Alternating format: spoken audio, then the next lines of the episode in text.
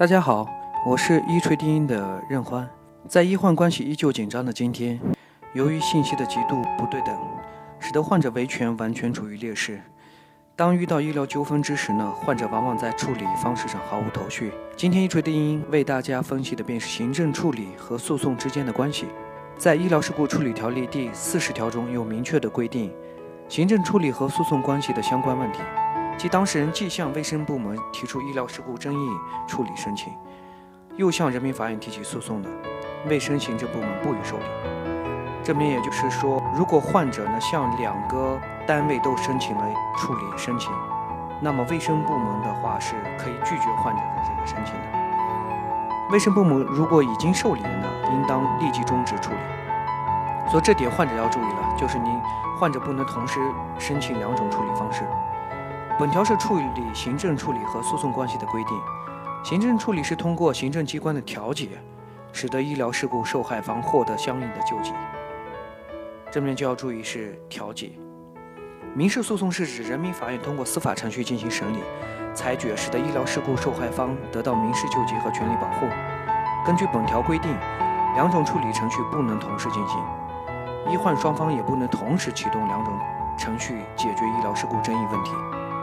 本条对于两种途径的处理问题规定了以下几个方面：第一，当事人有权选择任何一种途径来解决医疗事故争议，任何单位和个人均不得限制当事人的权利，更不能强迫当事人必须选择某种途径处理争议。这里患者就一定要注意，当患者遇到医疗纠纷的时候呢，这两种处理方式既可以向卫生行政部门申请处理，同时又可以进行法律诉讼。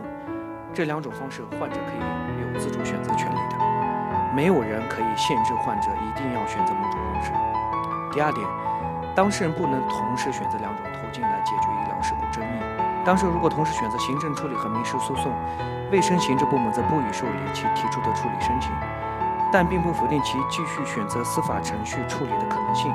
不管在行政处理的任何环节，双方当事人都可以提出中断行政处理的要求。改为司法程序解决争议。如果医学会鉴定结论报告不属于医疗事故的，行政部门将终止程序，不再继续调解工作。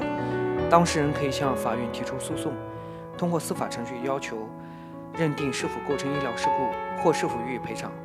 如果医学会鉴定结论报告构成医疗事故的，当事人也可以不要求行政部门调解或不接受调解方案，改为司法程序解决。已经进入诉讼途径的，不能再进行行政处理。